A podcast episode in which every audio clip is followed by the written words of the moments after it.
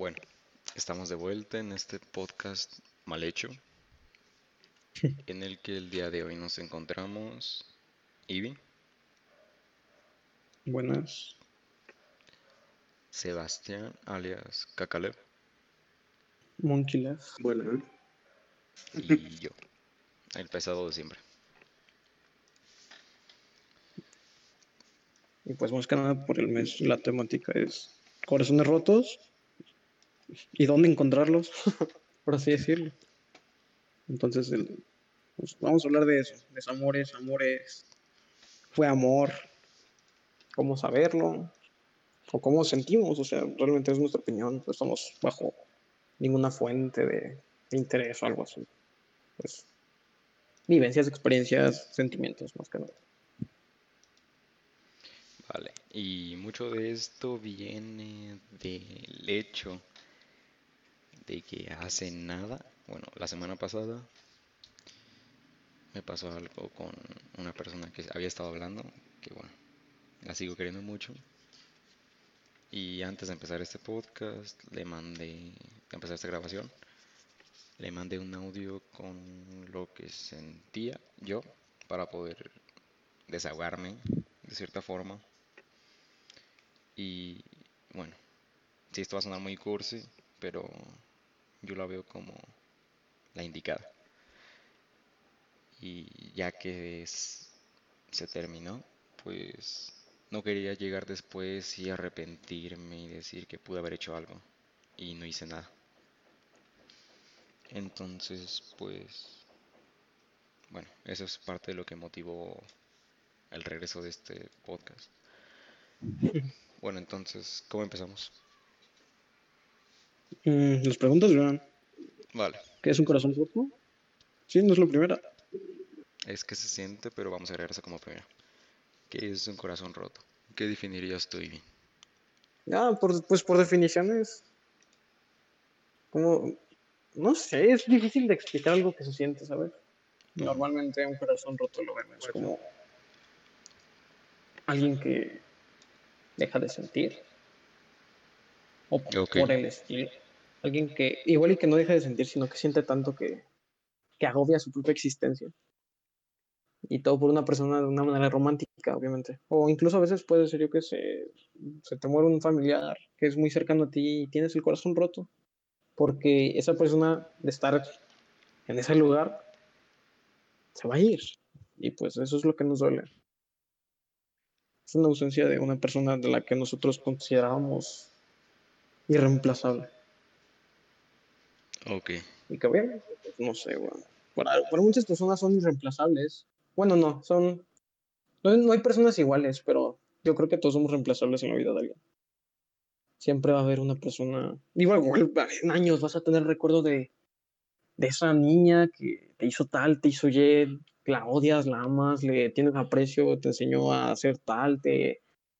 Cosas de ti viven de tal o cosas tan indescriptibles que se sienten, que vives que no, no sé, güey, sientes a veces que hasta tu vida, cuando, cuando se va esa persona, sientes que tu vida ya no es tuya, sientes que tu cuarto no es tu cuarto, que, que la comida no te sabe, cosas tan ilógicas, todo por un sentimiento. ok, te entiendo. Que bueno, por ese en este momento estoy cruzando por eso. No tengo ganas de comer nada, de hacer nada. Me estoy quedando muy atrás en tareas y todo eso. Bueno, Cacale, ¿cómo describirías tú qué es?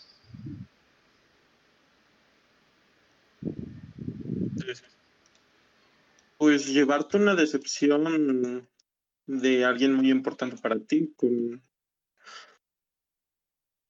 que tiene algo sentimental muy tuyo, ¿no? Creo que así lo describiría yo. Ok, muy, muy corto, pero está bien. Bueno, ¿Y tú? Para ti, ¿qué es un corazón roto? pues creo que la primera vez que lo sentí es en enero, que fue cuando pasó el primer choque. Uy.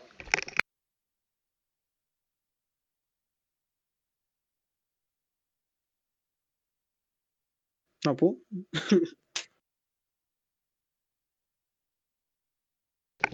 Una disculpa. Obvio, hubo una interrupción. Bueno. Según lo que yo sentí, de hecho, tengo un audio del momento que voy a escuchar con audífonos y voy a escribir lo que, lo que dije. Mm, Pero bueno, en lo que lo pongo, yo lo describiría, pues sí, como una decepción.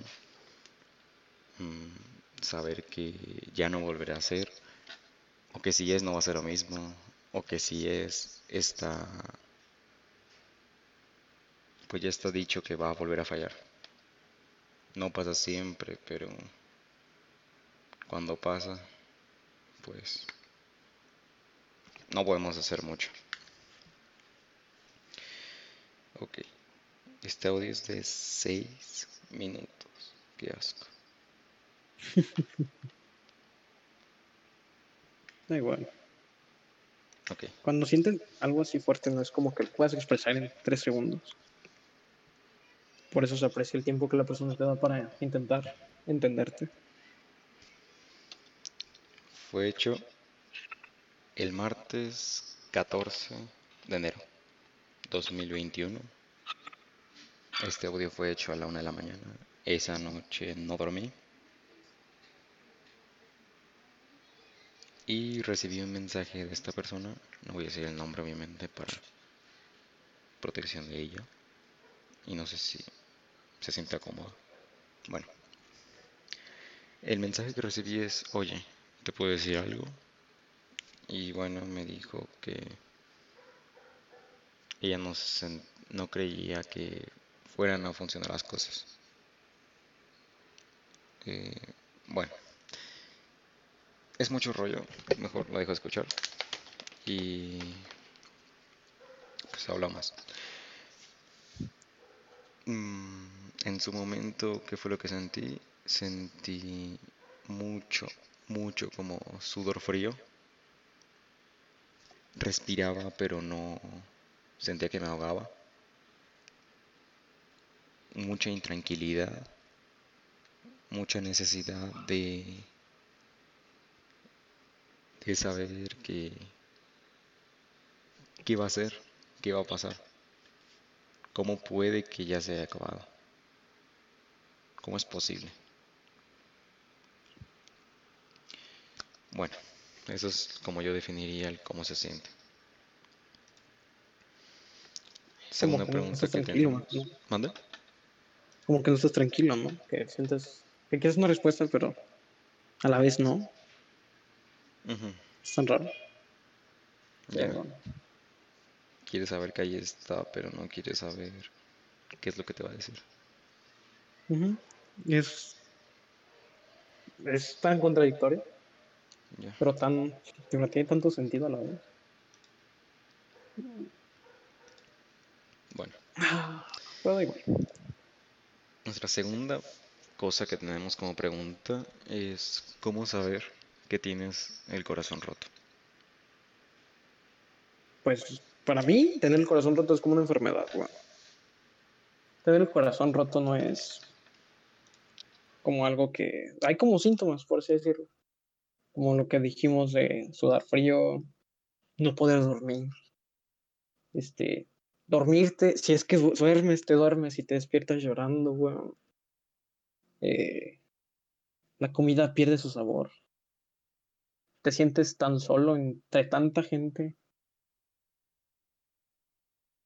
No sé, a mí cuando me pasó, realmente hasta veía las cosas insípidas, o sea, el color no lo veía tan vivo como era.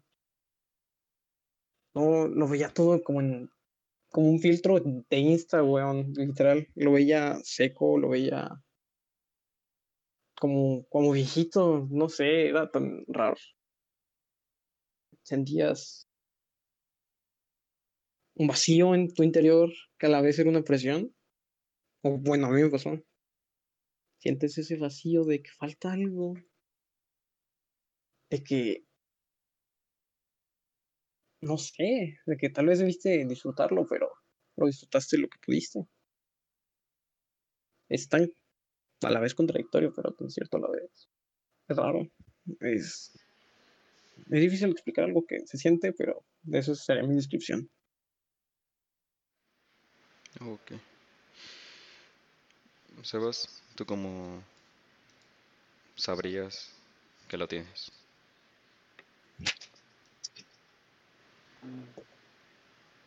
Pues es que yo, literalmente cuando tengo el corazón roto o hablo con alguien que tiene una que siento algo muy lindo por ella, de verdad, no es por exagerar, pero sí siento como si se me rompiera el corazón, como si se, como si se me dividiera en dos. Es una. Se siente muy feo, muy feo. Eh, pues ya no quieres hablar con nadie, mm, no, como dice, la comida no te sabe igual. Son tantas cosas, te deprimes. En pocas palabras. Pero, sí, en pocas palabras. Pero de verdad, de eso yo me lo sorprendo, no, me sorprendo yo de eso, no sé si a alguien más le pasa, pero yo de verdad siento literal eso.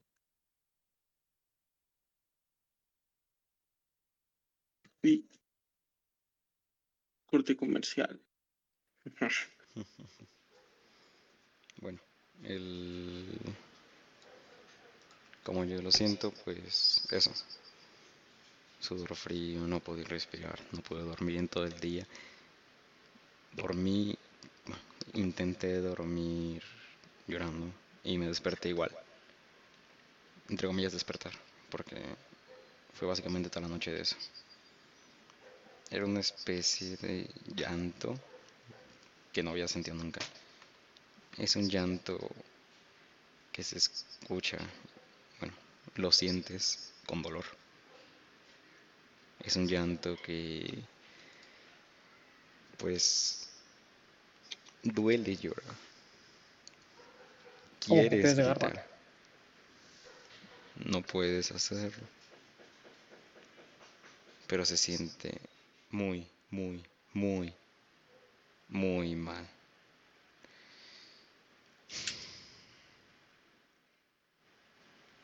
Bueno, E- Ese llanto se siente raro, güey. Es como. No sé si alguna vez te pasó que a un funeral y que ves a la familia llorando, que, que grita, sí, sí, sí. y que ese grito, cuando la gente grita por su familiar, sientes como que rasga, güey. Rasga así tu alma. Sientes literalmente así, en plan de que. Como si estuvieran arañándote adentro. Es a mí lo que me llega, eh, ese llanto. Que quieres llorar y gritar y hacer de todo para que haya pasado o no haya pasado, que haya seguido o que no haya seguido, o corregir o hacer algo más. Que te sientes que te desgarra por dentro y el sentimiento es ese, yo creo que ese, ese sentimiento, ese coraje de, esa impotencia es el grito que sentimos. El, y el sonido de como que algo se está rompiendo, algo se está desgarrando. Eh, en, el, en mi pecho, bueno, a mí me ha pasado que sientes en el pecho eso, que como si una hoja se rasgara. Así escuchas lo mismo, escuchas un- una cosa en plan de, así, en, en, en tu pecho, en- como si fuera tu alma, es como si sintieras tu alma, weón. Y, y eso, no sé qué es, pero sabes que se siente, sabes que ese grito es un grito interno, no es algo como que tú, lo, tú gritas, pero en tu mente, o adentro de ti el grito suena diferente a cómo lo puedes sacar, cómo lo puedes expresar, cómo tu boca lo pueda decir. Es diferente a cómo tu boca lo puede plasmar, a cómo lo quieres plasmar. Lo que sientes no es lo mismo a lo que das. Porque es imposible. El alma siente de tal manera que el cuerpo la única repercusión que va a tener va a ser de esas físicas que dijimos, pero no ni vas a poder decirle a alguien tan mal. No, no, por más que intentes, nunca vas a poder explicarle a alguien qué tan mal te sientes o qué tanto la amas. Si trasciende X límite, si pasa de una raya, no vas a poder explicarle a una persona qué tan bien o qué tan mal te sientes. Y lo único, y esa persona, aunque también se haya sentido peor, se haya sentido en el suelo o incluso abajo del suelo, lo único que te va a poder decir es, te comprendo, pero ¿cómo lo va a decir? ¿Cómo vas a saber que te comprende decir? Realmente es, todos sentimos diferentes. Todos son simples cortesías. Sí, o sea, aunque, o sea, ponle que le pasa a alguien más en tu futuro enemigo, lo que te está pasando ahora. Le vas, no, no, no vas a saber qué decir porque en tu momento tampoco sabías qué querías que te dijeran. Cuando tienes el corazón roto, sientes que la vida se te va. O sea, toda nuestra vida nos han dicho, es que vinimos esta vida, bueno, a mí personalmente me, han dicho, vienes esta vida a amar, porque la vida sin amor no sería vida. Algo que yo dije muchas veces, que no es lo mismo vivir como una persona sobrevivir, porque los animales sobreviven. Los animales, para mí, es una metáfora que digo, los animales no sienten, los animales comen por comer. Pero los, la gente que vive, que está viviendo, como hoy en día estamos viviendo muchos, vivimos porque le vemos a la vida ese color, la, la comida nos sabe algo, sentimos que las cosas, este, no sé, que, que el amor es, el amor sea propio, sea alguien más. Hay una razón para sonreír.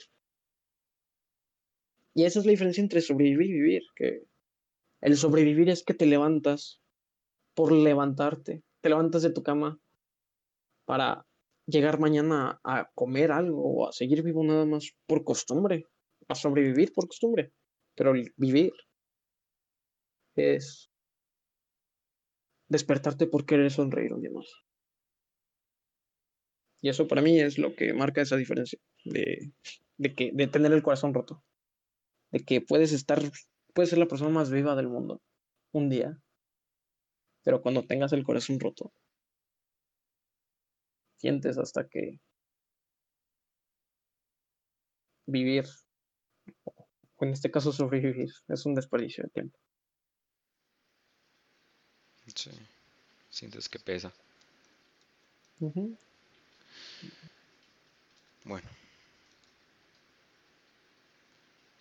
¿Qué fue lo que les pasó a cada uno para llegar a eso? Pues a mí fue una cadena de sucesos desafortunados. Sí, de cuando tenía todo mi mundo en X lugar en X círculo, X círculo se desmorona. Me apoyo en otro círculo y ese círculo se desmorona. Luego me apoyo en el otro, también se desmorona. Y pues me quedo solo. Yo me sentía, aunque sabía que no estaba solo, sentía que estaba solo. Que realmente, pues todo lo que pasó, pues parecía que hasta que estaba orquestado, como que el universo me quería ver muerto. No sé cómo decirlo, pero en el alma, no, no físicamente bueno, es lo que uno siente realmente. Aunque haya gente que haya vivido cosas peores, cada quien correspondemos a nuestro dolor, ¿no? Entonces, desde mi punto de vista es eso. Pasó tal con mi pareja, ¡pum! Abajo. Me puso mal. Pasó tal con, con amigos, ¡pum! Abajo. Pasó tal con familia y ¡pum! Horrible, weón. Y es cuando, o sea, no sé, siento que siempre en estas situaciones tienes a alguien en quien apoyarte, pero cuando la única mano que te va a levantar es la tuya, a mí fue cuando lo que me hizo entender que, que digo hoy y lo mantengo, pues de algo muy fácil y obvio de, de, de intuir que es este, a esta vida vinimos solos, crecimos solos y nos vamos a ir solos, güey. nacemos crecemos y morimos solos. Y al chile, si hay una persona para nosotros, si es amor, lo que es amor, bueno, este, te va a hacer hasta cambiar tus principios, vas a ver el universo de otra manera, vas a tener, vas a modificar tus principios para que esa persona, este, no sé, entre en, tu mundo. El, el hecho de, de amar es una cosa que trasciende a las personas. Yo siento que el, el ver a una persona a los ojos, que tus pupilas se dilaten y que digas, weón, por ella, o él, da igual, por ella y por mí. Quiero hacer más. Y eso es amor para mí, no sé cómo decirlo. Y, y, y, este, pues lo que me pasó fue de una a otra y de otra a otra. Y esto muy raro. Pero pues, este, para mí eso fue tener el corazón roto, tener un corazón que me tuve que llenar yo mismo.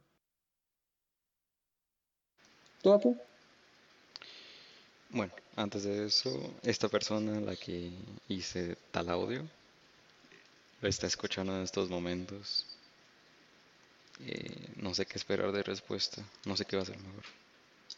Si me responda con que fue un error, que me responda con que hasta ahí llegó todo. No sé bien qué esperar. No había pensado nunca en esta parte en que lo iba a escuchar. Sí, pero pues también recuerda ese, ese, el consejo que, pues, que te di a ti y realmente espero que mucha gente lo tenga. Este. Ah, este, que no tengas expectativas en la gente. Ten esperanzas. Porque el día que esperes que algo va a venir y no venga, te vas a desilusionar demasiado. Pero si tú tienes la esperanza ese rayito de luz de que, ay, pues igual lo hace. Pues no te va a doler tanto como, como una expectativa. Así que mi consejo ahorita para ti sería no esperes nada. Bueno, sería no, no tengas la expectativa de algo, sino espéralo, porque créeme, créeme, ajá, que que nada duele más que, que algo así, como lo que nos pasó, Lo que te está pasando. O desde mi punto de vista. Cuando crees que una persona hace ese clic y de repente pasan, te empiezas a sacudir porque esa persona está y no, no sabes qué hacer. Tu vida descontrolas, tu tren descarrila. Es lo que te podría decir. O yo me diría a mí en tu situación. Bueno, un poco muy poético. En este momento tengo la esperanza de que no que me responda, simplemente saber qué es lo que ella viene. Sin estar bajo la palabra o bajo el mal consejo de nadie. Que estoy muy seguro que eso fue lo que pasó. Pero bueno. Lo que a mí me pasó es que la primera vez noté que cuando me mandó ese mensaje vi inseguridad por parte de ella, ya que pues vivimos alejados. Y gracias a a cómo son sus papás. Bueno, no los culpo a ellos, está bien, la cuida. Y de igual manera si son sus papás. No le permiten salir. Y aún más si es lejos. No es ni siquiera en su misma ciudad. O sea, es muy difícil que se den las cosas. Pero bueno, eso la primera vez pasó. Me decía que no quería que yo perdiera el tiempo con ella que ella quería que yo encontrara a alguien que sí pudiera estar aquí. Algo que yo había pensado también. Decirle que yo no le puedo estar dando algo que le puede dar a alguien que vive directamente con, pues en su misma ciudad. Porque básicamente para mí es imposible poder estar allá. Y bueno,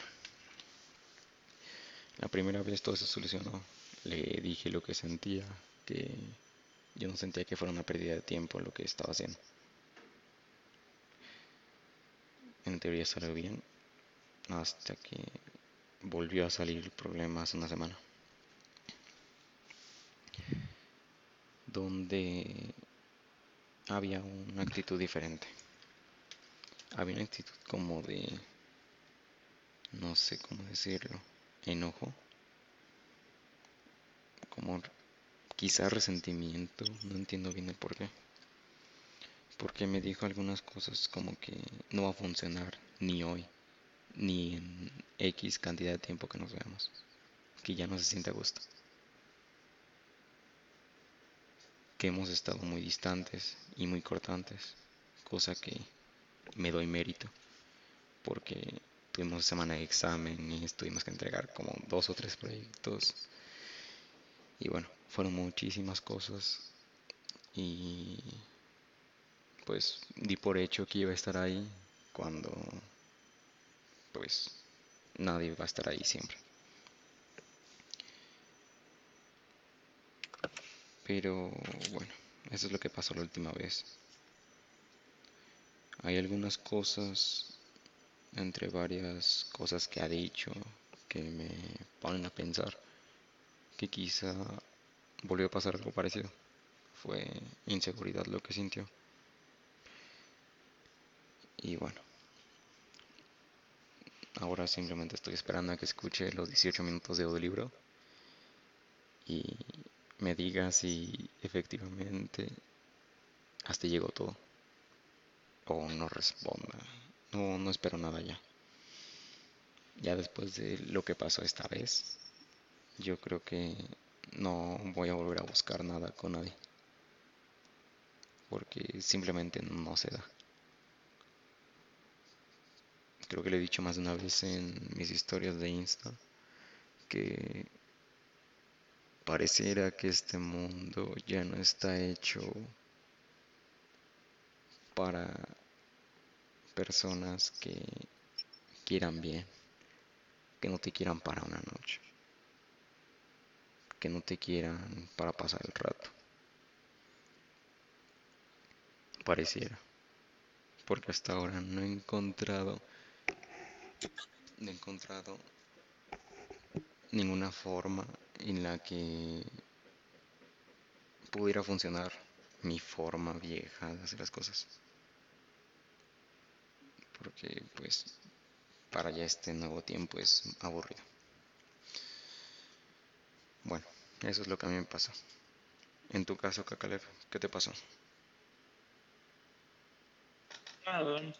Eh, tú sabes que soy de muy pocas palabras, pues simplemente con la que más me he clavado fue una de mi secundaria.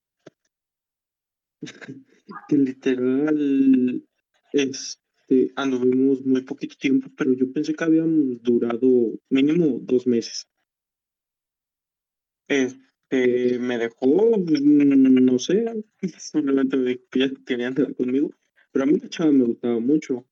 O sea, no había convivido casi nada con ella, pero pues me gustaba un montón. Me deja y duré clavado con ella como dos años.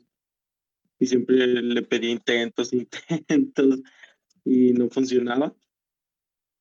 Ya después en me enojé y me puse a pensar por qué no la puedo olvidar, porque, porque sentí tanto por ella en tan poco tiempo. Y mm, ya después me di cuenta que no habían sido dos meses, sino ni un mes, habían sido como tres semanas. Ay, ahorita pues recuerdo eso y me río. Pero ya, ya después comprendí que pues, sin, si me dejó fue por algo y pues, ya tal vez no era la indicada para mí. Pero pues sí, esos dos años estuve muy deprimido, lo intentaba con todas mis ganas. Y así. Pues. Tiene sentido, güey. ujú. Bueno, no te culpo. Pero Yo sí, estuve tres años para que al final no se diera nada. Bueno, Me, se siente feo, güey. ya. Créeme. Ok, ahora viene Ujú. la, la carne, lo jugoso, lo gustoso de este capítulo. La historia. ¿Qué fue lo que pasó? O sea, no por qué terminó, sino cómo empezó, cómo pasó, cómo fue que se conocieron y tal. Y cómo fue el declive. ¿Y bien? mm, Oh, Oh, pues este. Estaba en. En secundaria. Y íbamos a hacer la poesía coral, güey. La vi, dije, no te va. Dije, tal vez. Pero pues este. Era un niño de secundaria, no me interesaba realmente nada. Este. Las morras que decía que me gustaban nada más se me hacían bonitas. A lo que hoy digo, ah, está bonita, este. Antes decía, no, es que me gusta. Pues no es lo mismo que alguien te guste que, alguien se te haga atractivo. Entonces, pues yo en ese entonces a esa morra le dije, en ese entonces, en ese, mi entonces, yo de tercera secundaria está bonita. Total, pasan las cosas, este, en filosofía, por alguna razón el profe nos empareja juntos. Y empiezan a fluir las cosas, este, de alguna cierta manera. Este, ella fue la que empezó a picarme, por así decirlo. Porque yo andaba, sinceramente, atrás de otra tipa. Y, y pues pasó en noviembre, diciembre, que pues con esta tipa no se dio nada. Me bateó. ¿Para qué decirlo de otra manera? Me bateó, weón. Pues ni siquiera me bateó a mí. Me ba- ah, es que vato, me bateó a mi papá con mi celular. Y estuvo muy X de eso, porque yo no sabía qué iba a hacer. qué rollo. Entonces, pues, este, estaba ebrio. Vaya. eh, le, mi papá me preguntó, ¿quién te gusta? Le dije, ah, pues mira, está tal, tal, tal, tal, tal. Préstame tu cel. Sí, ten, para que veas las fotos. 20 minutos después me dice, ten. Y, y, y yo dije, ah, chido. La mañana siguiente checo y estoy bateado. Pues, ni, ni siquiera fui yo, pues estuve aquí, ¿eh? Y no, no, no, no estoy enojado con mi papá ni nada. Siento que estuvo bien. Porque en ese entonces yo también lo hubiera hecho. Y ella me dijo que no. Y pues estuvo bien. Dejé de insistirle. Y en esas, y en semanas después, o meses, no recuerdo bien, me, me dice esta chava, oye, pues este, me gustas. Pues yo an- andaba en mi proceso de, de superación, weón. Y me dice, y le digo, oye, pues tú me llamas la atención, pero la verdad ahorita no estoy bien parado emocionalmente. Dame chance. Y si, si vemos como, ¿qué se da? Pues este, total, estamos en prepa, eh, ya era segundo semestre y las cosas empezaron a dar, weón. Eh, Topo, mi mejor amigo, este, estaba ahí y de repente un día Topo me dice, güey, pues me voy a tener que ir. Estás a quedar con todos menos conmigo. Me voy a ir. Pues yo en plan de verga, no mames, pendejo. Este, de que sentía que es porque Topo para mí es como mi hermano. Se siente raro decir eso, pero siento que es hasta mi hermano de otra madre. Límpiate el Y este, perdón, pero pues te lo digo, es esa persona con la que tuve esa afinidad por alguna extraña razón. Entonces, pues me quedo solo y, y pues yo, inexperto en este tema de relaciones, me encapsulo en esa persona. Y un día, este Topo me regaló un collar que le regaló, su, e- que le regaló a su ex, pero cuando rompieron, pues este, me dio el collar. Y me dijo, oye, pues este, mira, este collar significa tal para mí. Este, fue mi primer amor.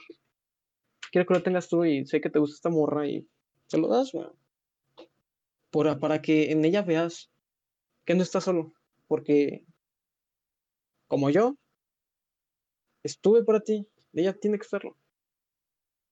Y si no, no es indicado. Pues yo pues, le hice caso, le di el collar. Fue súper casual la manera en la que le dije, ¿quieres ser mi novia? estaba, salimos de una puta clase y le dije así afuera del salón sin nada. Saqué el, saqué el collar.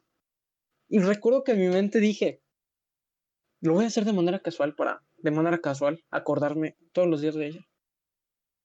Y bueno, uff, qué bonito. Para mí fue muy bonito, pero siento que faltó emoción para la gente. Todos me dicen, no mames, pinche vato, nada romántico. Se lo di. Y pues empezamos a ser novios, Y hasta ahí o sigo. no sé qué decir. Esa fue mi historia. Pues. De cómo Es la parte de la telita, el salsa youtuber. No sé hasta dónde quieres compartir. Ah, total. Dale, voy a seguir. Porque está chida mi historia. Excelente. este. Pasan meses. Este. Yo tenía un amigo, muy amigo. Muy amigo mío, entre comillas, porque para mí él era mi amigo. Pero XD. A ese weón me lo llevaba a Guanajuato, a, a conciertos, me lo llevaba le ha aguantado sus desmadres que hacían en Guanajuato porque era bien mala copa el güey. Y le abrí a mi familia, le abrí todo. Eh, literalmente fue como un topo dos, pero sin que a mí me. sin que yo lo quisiera tanto. Sabía que estaba ahí, que yo decía, ah, es mi amigo. En una de esas, descubro que, que, estoy yo en, mi casa, de X normal me dice, está morado. Weón, este, ¿te puedo hablar? La la chingada. Vino tu amigo, este, y me quiso besar. Y yo, no, ¿qué? No me la creía, weón, pero luego dije, es que este pendejo sí es así, igual. Y desde entonces me daba yo cuenta de que como que ese vato no, como que le dejé de agradar de alguna manera. Y pues este, todo cuadró, hizo un clic y dije, no mames. lloré del coraje ese día. Horrible, porque me sentí que me estafaron. Me vieron la cara de pendejo. Porque ese pendejo le seguí ofreciendo, pues yo como, buena, como alguien cercano a la familia, cosas que mi familia puede dar. Oye, este, el día que quieras ir a Guanajuato, dime, vamos a los lobos, chingado. A que conozca a los lobos y a ver, nos tomamos una coca ahí o algo así. Total. Este. Pues este. El día siguiente. Llegué a la escuela con el coraje de mi vida por verle la puta cara. Te juro. Mi, mi papá, mi mamá estaban enojadísimos, sobre todo mi papá, güey. Mi papá lo llevó a odiar. Mandó, quería mi papá que le mandáramos a poner unos putazos. Literal, quería que que, que güey a la escuela a puteárselo del, del coraje. Porque también sintió como que le escupieron en la cara, porque mi papá fue el que le empezó a, a decir, no, sí, es que los malos, malos, malos, malos, bla, bla, la chingada. Pues pasa esto, le cuento a mi papá, le cuento a mi mamá, me ven llorando del coraje. Y bueno, pues se siente horrible, se siente la verga. Este, sentí ahí que mi primer círculo de amigos se desmoronó. Porque al parecer, pues era un, un lobo disfrazado de cordero, güey. Pasó esto, este, tuvimos una pelea muy tonta por, bueno, no tonta en sí, muy de, diferentes puntos de vista, un puto equipo de una clase, porque ya no le dejan salir mucho. Entonces, desde mi punto de vista, el punto que nos veamos más era una condición para ser buenas personas. Pasa que esta morra no, no me escogen del equipo. Y yo digo, ah, pues XD, no me quiere ver. Da igual, este. Salíse de pedo a mi manera, obviamente, que soy muy, muy, muy mamón, muy, muy cansado, muy tedioso de lidiar cuando me pongo en ese plan. Lo admito. Eh, y muy terco, muy terco, era terquísimo. Pues yo le dije a esa morra, no, es que no mames, o sea, estás con estas mamadas, no te dejan salir, yo quiero verte más porque estaba en, bueno, yo no sé ella, yo también pensaba que ella estaba enamoradísima, pero no sé qué pedo. yo me sentía que me desvivía por ella, güey. Yo, si, si me decías, mata, si me decías, mátate por ella, lo hacía, güey, lo hacía. Y pues, este, gracias a esto me generó, ah, era inseguro, toda la secundaria fue inseguro. Gracias a esto fui, mi seguridad dobló su tamaño. Me sentí horrible. Me sentí, güey, ni tu puta novia te quiere estar. ni, ni, tu puta novia quiere estar contigo, güey. ¿Qué tan puto miserable has de ser para eso? Y pues, bueno, dije, verga, no mames. Y, y pues yo estaba imputadísimo porque ella le intentaba hacer todo, le intentaba hacerle un castillo. Hay canciones que dicen eso, como La herida de los estrambódicos, una canción si quieren escuchar. Yo quería subirlo a nicho, weón, hacerle castillo. Y ella me dice, es que no, es que mira, contigo no me concentro. Pues yo, después de que eso me lo repitiera muchas veces, dije, va, güey, está bien. Está bien. Y, y este, está bien, pues, este, sí, fue una pendejada. Pero todos, mis amigos, todas mis personas me dijeron, es que por lo que te estás poniendo es una pendejada, es un puto equipo. Pero yo no lo veía como un equipo, lo veía como estar con ella. Entonces, este, pasó esto hicimos la, la, hicimos de pedo y todos me decían, es que es un pendejo, no mames. Me llegó a decir uno de mis mejores amigos, no, güey, quítate la camisa, vamos a darnos en la madre, porque el chiste más es un pendejo. Así me dijo. pues yo le dije, va, güey, dale. Porque yo estaba defendiendo el punto de vista. Pero no, estaba mal. No sé si estaba mal o estaba bien. Desde mi punto de vista estaba bien y estuvo bien porque las acciones demuestran más que las palabras. Puedes decirle a alguien, te amo a cualquier persona en el mundo. Pero son contadas las personas a las que se los demuestra. Es más fácil de mover la boca que las manos. Y ese era mi principio en la relación. Que ella podía decir desde mi punto de vista muchas cosas, pero a veces me, da, me daba indicios de que no. Total, una de estas, este, cortamos por esto, por esta situación, uso unas palabras incorrectas que no pensé. Siendo sincero, no las pensé, weón. Se las solté así de putazo porque estaba dolido. Porque ella me dijo, todo este tiempo me había dicho, no, es que este. Es que lo hice por mí. Así me dijo, lo hice por mí. Cuando yo toda mi relación la basé en, lo vamos a hacer por nosotros. Pues yo en ese entonces dije, no mames, güey. Entonces todo este tiempo me mentiste. Ya me dijo, sí, la, la neta sí. Me dolió, pum, le solté la palabra que no debía, no fue ninguna grosería ni algo, fue algo que le dolió, estoy seguro que le dolió. El día siguiente fui a clases y no le podía hablar, güey, del dolor.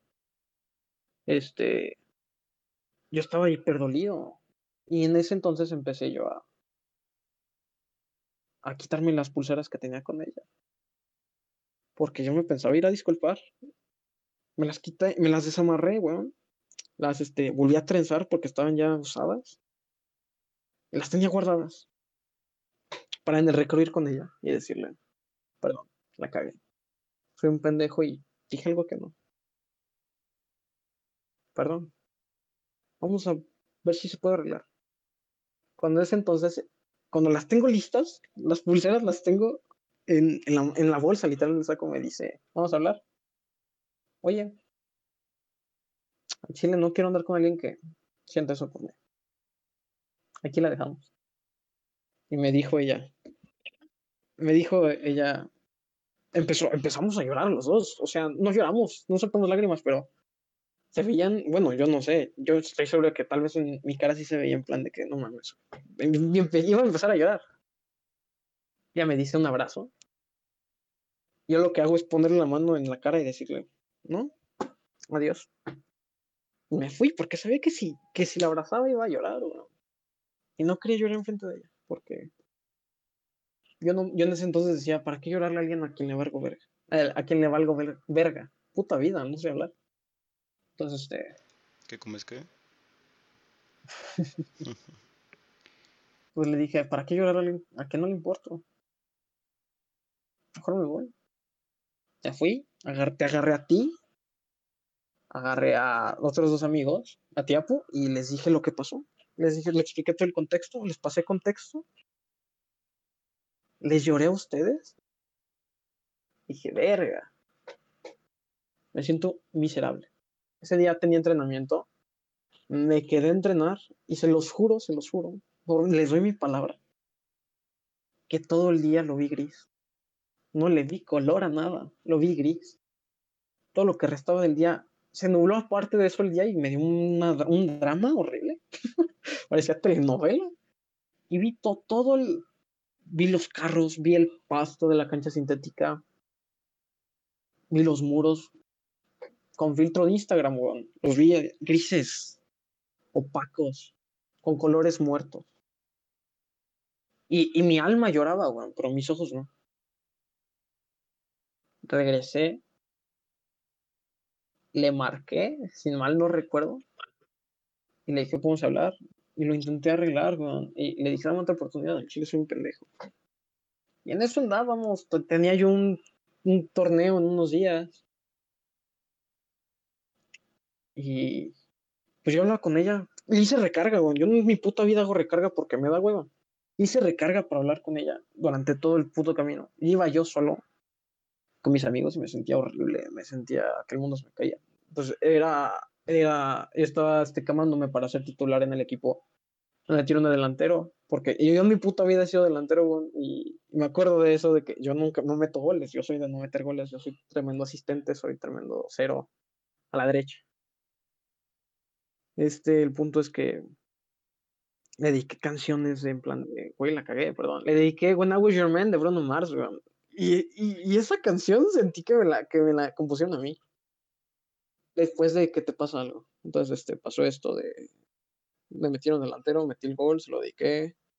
El torneo fue relativamente bien, pero perdimos. Me regresé. Y. Y ya, O sea, después de eso, unos días después, regresamos. Y pasó un golpe fuerte de que recuerdan lo de las pulseras. ¿Sí, Apu?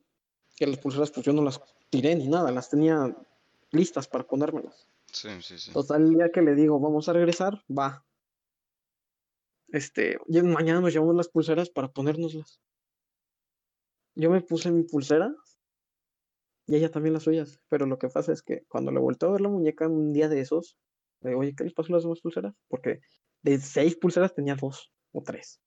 No, tenía dos y tenía otras de sus amigas. Y yo dije, güey, pues ¿qué pasó?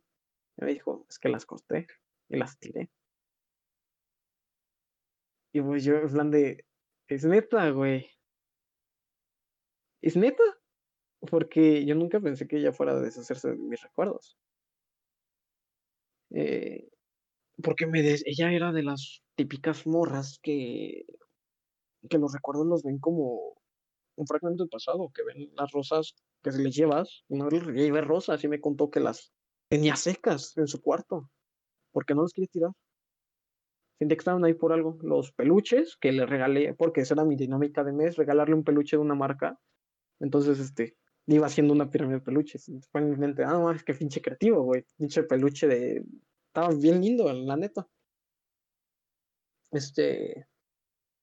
Pues pasó esto y y teníamos estos, pues los peluches y me dijo, es que las tiré, güey. Y un plan, no mames, pues o sea, si guardan las putas rosas, ¿por qué tiraste las pulseras? Y me dijo que sus amigas las cortaron y las tiraron cuando ella no se dio cuenta.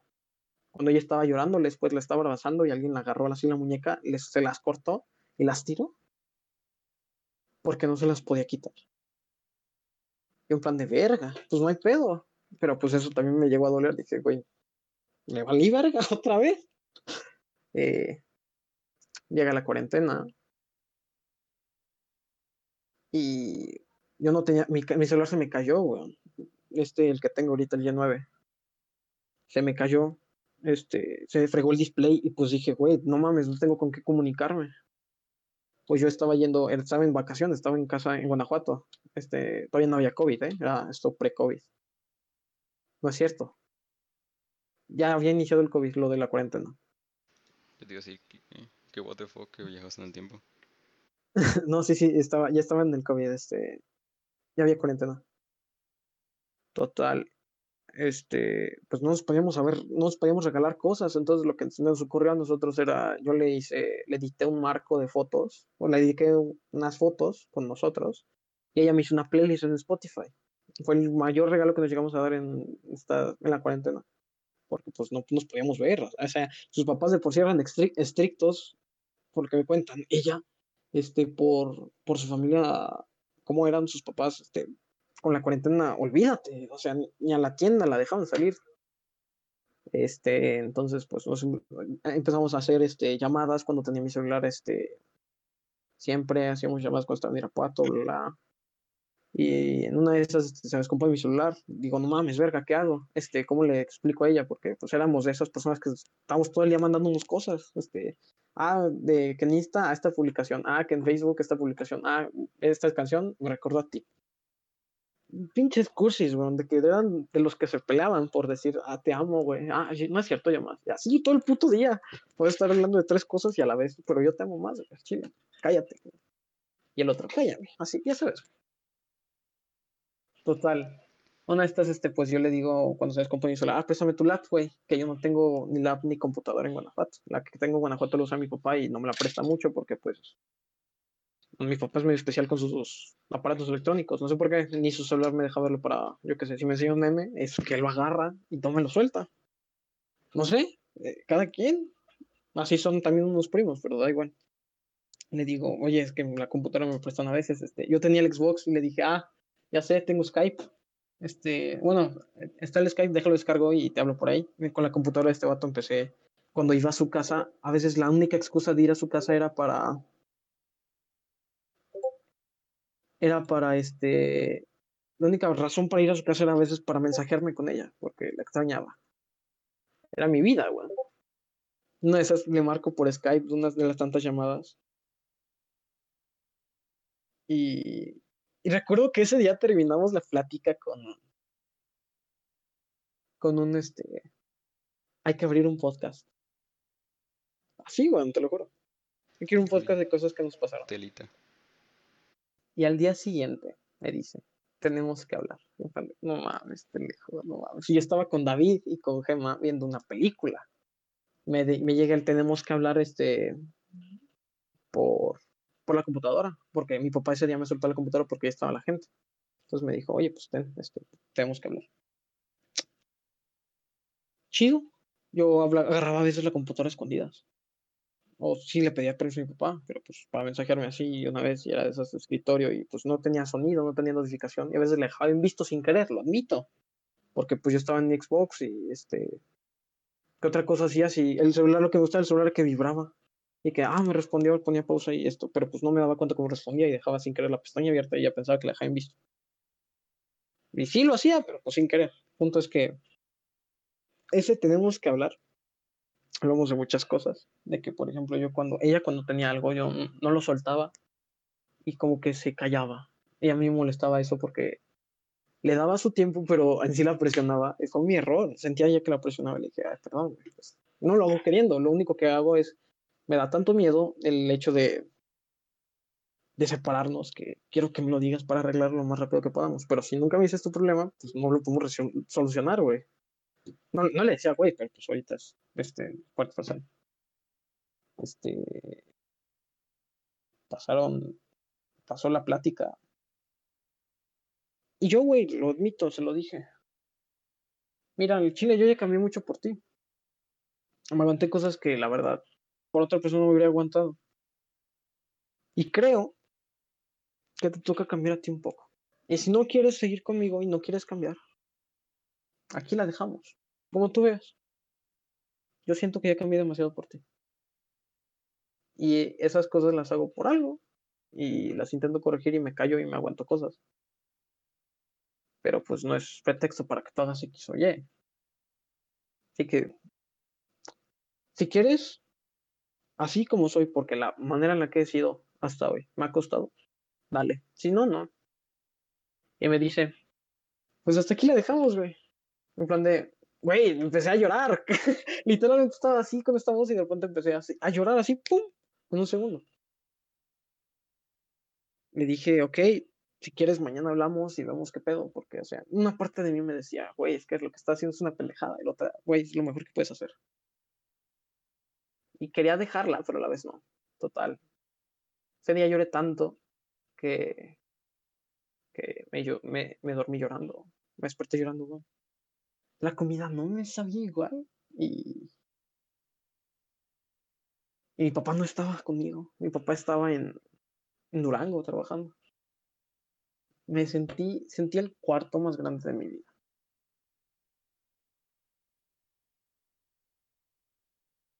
Y pues yo con mi papá había tenido unas peleas por ahí, y pues no me, no, no me sentía con él. O sea, entonces, aparte de eso, antes de mi, de mi, de mi ex, mi círculo familiar también se desmoronó. No tenía quien apoyarme, la única persona era mi ex. Se fue, ¡pum! Hacia abajo, toque suelo. Vi toda una semana en escala de grises. La comida no me sabía. David, David Herrera lo considero mi hermano. Me dice, vente, vamos a mi casa. Te vas a quedar ahí a dormir, tenemos un cuarto solo. Ándale, quédate ahí, güey. No quiero que estés solo porque te vas a encerrar, como yo lo hice y la neta no está bien. David, weón. Ese David me, sacó de, la, de- de- del infierno. Y, lo agradezco, esa familia me, apoyó cuando más lo necesitaba y, pues no eran así mis amigos, eran más como mi familia, porque pues eran la, la no mi papá, weón. Pues eran así como lo que mucha gente diría mi madrastra, pero pues yo no la veo como mi madrastra, la veo como una amiga. Y David, este, lo veo como mi hermano, porque se pegó mucho en mí y yo a él, y pues este pasó eso, weón. Y me sacó del infierno, pero se acababan las vacaciones, entonces tenía que regresar a Irapuato. Llegué a Irapuato y el cuarto donde siempre, o sea, mi cuarto, donde todo el día hacía llamada, donde todo el día me la pasaba hablando con ella. Se sentía tan grande. Sentía que mi cuarto ya no era mi cuarto. Sentía que era alguien más. Me sentía en un lugar extraño. Y me dolía. Me dolía por tener, tener sus recuerdos en mi escritorio. Me dolía voltear a ver sus regalos. Por sanidad mental, los rompí, güey. Y los tiré. Pensé en quemarlos, pero la verdad no. Los rompí y los tiré. Cualquier rastro que me recuerda de ella, menos mi cartera, porque sentía que era algo que necesitaba. Por utilidad, porque no tengo cartera. Qué grande. Este, pues lo demás, cualquier recuerdo, la caja que me regaló de mi cumpleaños, este, este, la de esta, de carpintería que hizo una vez, este, la carta. Lo rompí, lo tiré, llorando. Me sentía hiper solo, solísimo, weón. Empecé a refugiarme en la música como nunca en mi vida. Empecé a escribir y a cantar canciones. Y me empezó, y, y- a ella no le gustaban ciertas cosas, y mi escape fue hacer, pues voy a hacer ciertas cosas para que sepa que no lo estoy haciendo, que para, voy a hacer lo que no le gustaba. Ajá, no le gustaba que me pintara, eh, ella no le gustaba, bueno, me decía, no le gustaba la gente con el cabello pintado, por ejemplo. Voy y digo, ¿sabe qué, tía? Mi tía es estilista. Píntame el cabello, por favor. Píntamelo. Tengo una ruptura amorosa y quiero cerrar ciclos, pero no me voy a rapar. Vaya. Píntame el cabello. Me pinté el cabello por eso, weón. Me enamoré de mi cabello después de ese momento. Mi cabello me gustaba porque era un negro lindo, que consideraba lindo. Pero después de ese momento dije, no mames, ¿por qué no me lo había pintado nunca? Y descubrí. que- bueno, y también le decía cosas así en plan de, ay, no te tatúes, güey, qué puto asco, no me gusta eso. Y le decía, ay, no te pintes el cabello, tú, a mí me gustas así. Ya no te maquilles tanto, me gustas así como te ves natural. Porque eran mis cosas, como ella me decía a mí, no te pintes el cabello, bien tóxicos como lo quieran ver, güey, pero el chile no se me hacía mal a pedo. O sea, en plan de, porque pues es, es pintarte el cabello, güey, o sea, da igual, es como un, yo qué sé, píntate las uñas. Ajá, Sí. pues tal. Ella fue mi primer beso, güey, fue mi primer, este, mi primera escapada a un estado, porque nos llevamos a, a San Miguel, nos fuimos este, el camino de la mano, literal. A un estado. Fue este, pues sí, ¿a dónde fuimos? De estado de de la ciudad. Este, ajá, fue mi- un Cervantino con. No, perdón, este. Fue mi Cervantino, weón. En Guanajuato. Me recuerdo en Guanajuato que la besaba. la- una vez le dije, te quiero besar ojo la lluvia. Ella estaba Cacalev presente y le. Y, y esta morra le dice, este. Cacalev, adelántate. Y Cacalev dice, ¿por qué? Y cuando se voltea Cacalev, nosotros estamos besando. Y empecé a escuchar tantas canciones. Sí, ese güey dijo, no mames. ese güey dijo, ah. Y siguió caminando, se volteó bien chiviadillo el güey, porque como que no se le hacía un lugar para eso, yo creo. Estaba lloviendo, hasta me acuerdo de eso. Pues este, Una tanta- banqueta de 10 centímetros de ancho. pues por eso estamos juntitos, pendejo, ¿qué querías que hiciéramos? Pues, pues pasó eso, cortamos. Bueno, me cortó, realmente el chile me cortó. Y al día siguiente le dije, le mandó un mensaje por Insta. Le dije, pues este es el adiós. Al Chile no creo que volvamos porque somos muy orgullosos los dos. Y hoy lo mantengo, no volvería con ella y estoy seguro de que ella conmigo tampoco. Y gracias a Dios, weón, porque fue lo que fue. Y de no haber pasado lo que pasó, no habríamos estado donde estamos. Y yo haría cada error que hice para llegar a ser la persona que soy. Me siento alguien diferente desde ese entonces. Me siento alguien que, la verdad, mejoró toneladas. Me puse a dieta, este, empecé a hacer ejercicio.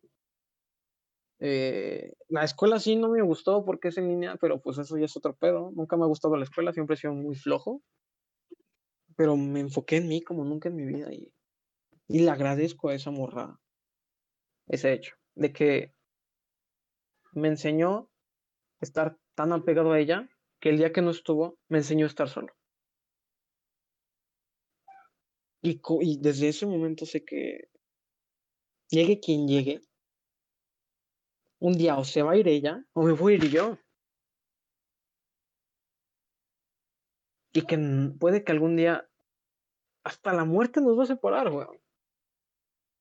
No, nunca te vas a morir con alguien. O te vas tú y dejas a la persona sola, o la persona se va y te deja solo. La muerte te va a separar incluso de la, del amor de tu vida. Porque ella, ella fue mi primer amor, yo creo. Este.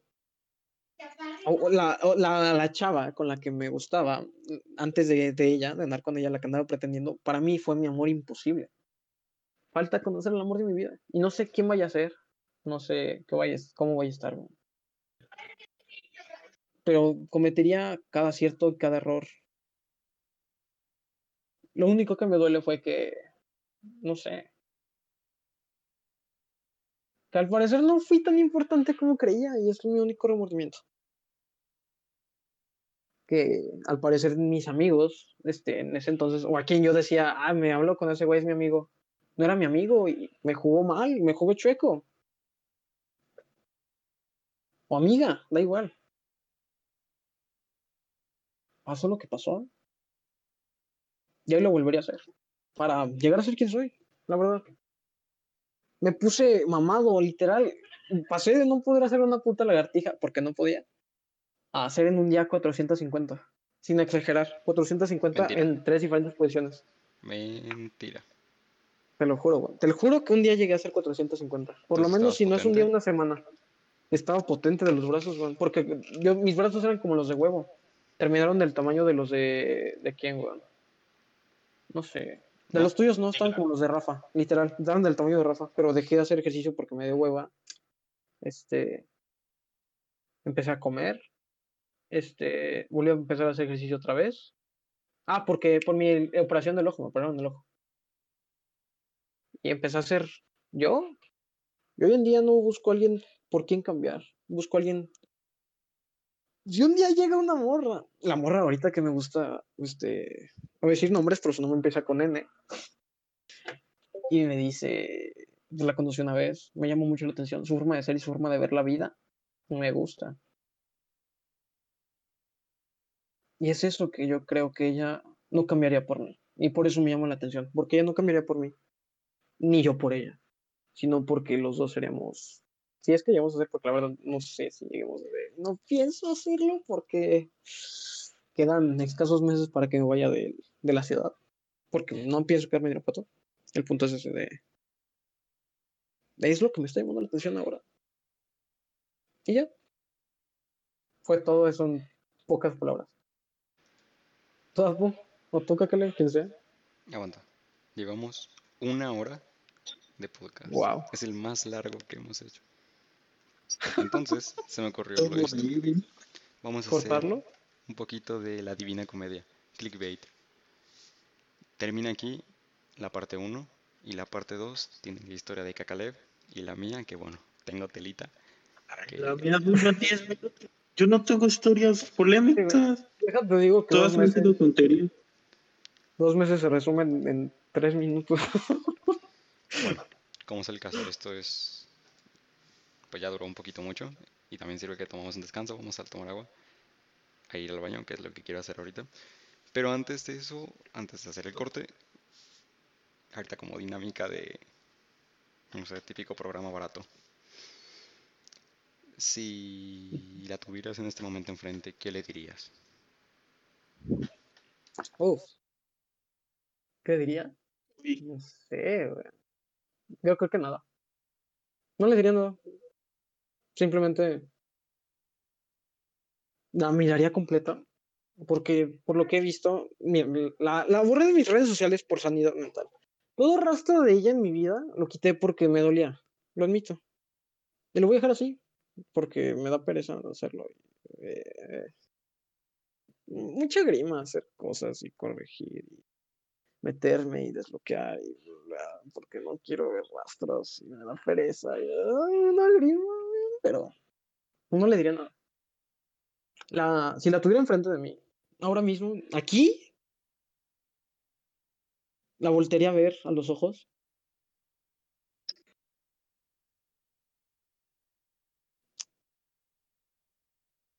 Y le sonreiría, literal. No, no haría nada más. ¿Locura? Locura, porque Porque te conviertes en el, en el guasón, en el jajas. Sonríes. No, te juro, no le diría nada. Simplemente le sonreiría. No tengo palabras para decirle. No, no tengo nada que decirle. Nada que le quiera expresar. Más que ese gracias por hacerme el daño que hiciste sin querer. Pero, pues nos dolió. Bueno, a mí me dolió. No sé si a ella. Da igual. A mí me dolió y ahorita el mundo está en mí. Soy un yo. Ya no hay un nosotros. Le diría con una sonrisa gracias. Y ya. ¿Qué más le tendré que decir? Nada. Pues entonces solo una sonrisa y ya. Ok. Pues un poco único, porque normalmente los casos es en plan de que se guarda cierto rencor y sería como te odio. Pero parece Es que no la, es que mira, no la quiero, weón. No la quiero, te lo juro, no la quiero. Por mí si se muere mañana, no lloro, Uy, pero no la odio. No la odio. No quiero que se muera. Pero si se muere me da igual. muy. Y no solo con ella, también con mis amigos. Bueno, amigos, entre comillas, son los que eran mis amigos. Este. Si se mueren mañana, no les lloraría. No me sentiría mal. Viviría mi vida tan normal que se notaría que alguien a quien le dije amigo está muerto. Como ella. Fue lo que fue. No le siento. No tengo, afecto, no tengo afecto por ella. No tengo afecto por su futuro. No me interesa lo que haga de su vida. Pero doy gracias a lo que fue en mi vida. Porque en mi vida va a volver a hacer algo. No quiero. Y si un día vuelve, pues al chile no. Le voy a decir, no, güey. No, no quiero. Ni amiga, ni nada. No, lo que pasó, pasó. Entre tú y yo. Y como dice la canción. Pues ya, dale vuelta a la página. No me interesa. Es eso. No, soy imparcial. Ok, entendible. Y bueno, aquí para agregar un poquito de salseo, eh, esa persona que era, que la denominas como tu amor imposible, está relacionada con una persona que tiene cierta relación conmigo. No. Bueno, de manera indirecta. Como esa persona conoce una persona que tú. No, no, no. La persona que tú. No, la que tú crees es otra persona. Nombre empieza con J. Sí, sí, sí. Es, creo que es quien creo. Por eso, con esa persona con la que yo estuve mucho tiempo, es de ella a quien me refiero que sí tiene una relación. Con esa persona. Sí. Drop, weón. O sea, sí sabes quién es Drop, ¿no? Le Sí, decíamos Drop cuando nos gustaba. Es Drop, sí, es Drop. es mi amor en popular. Ajá. Hay que dejar. Sí, sí, sí. Pero pues eso. Luego, pues lo de Drop será otra historia, porque la neta también. Algún día la contaré. Está interesante también. Va. Pero pues ya. Ese día yo conto el de la persona que la conoce a Drop. Uh, qué telita, telita para tanto Tú tiempo. cuentas las dos, o sea, la de la de la persona, la, la de la amiga de Drop y, y ahorita la actual, yo creo que estaría muy bien. Sería otra hora de un podcast. Vale. Si un invitado lo pide, no puedo decir que no. Entonces, aquí termina la parte 1 de la epi- del episodio 3. Em, pues espero que esa única persona que lo escuche, y si son más, mejor. Eh, los llevamos en el cocoro, los queremos y chao.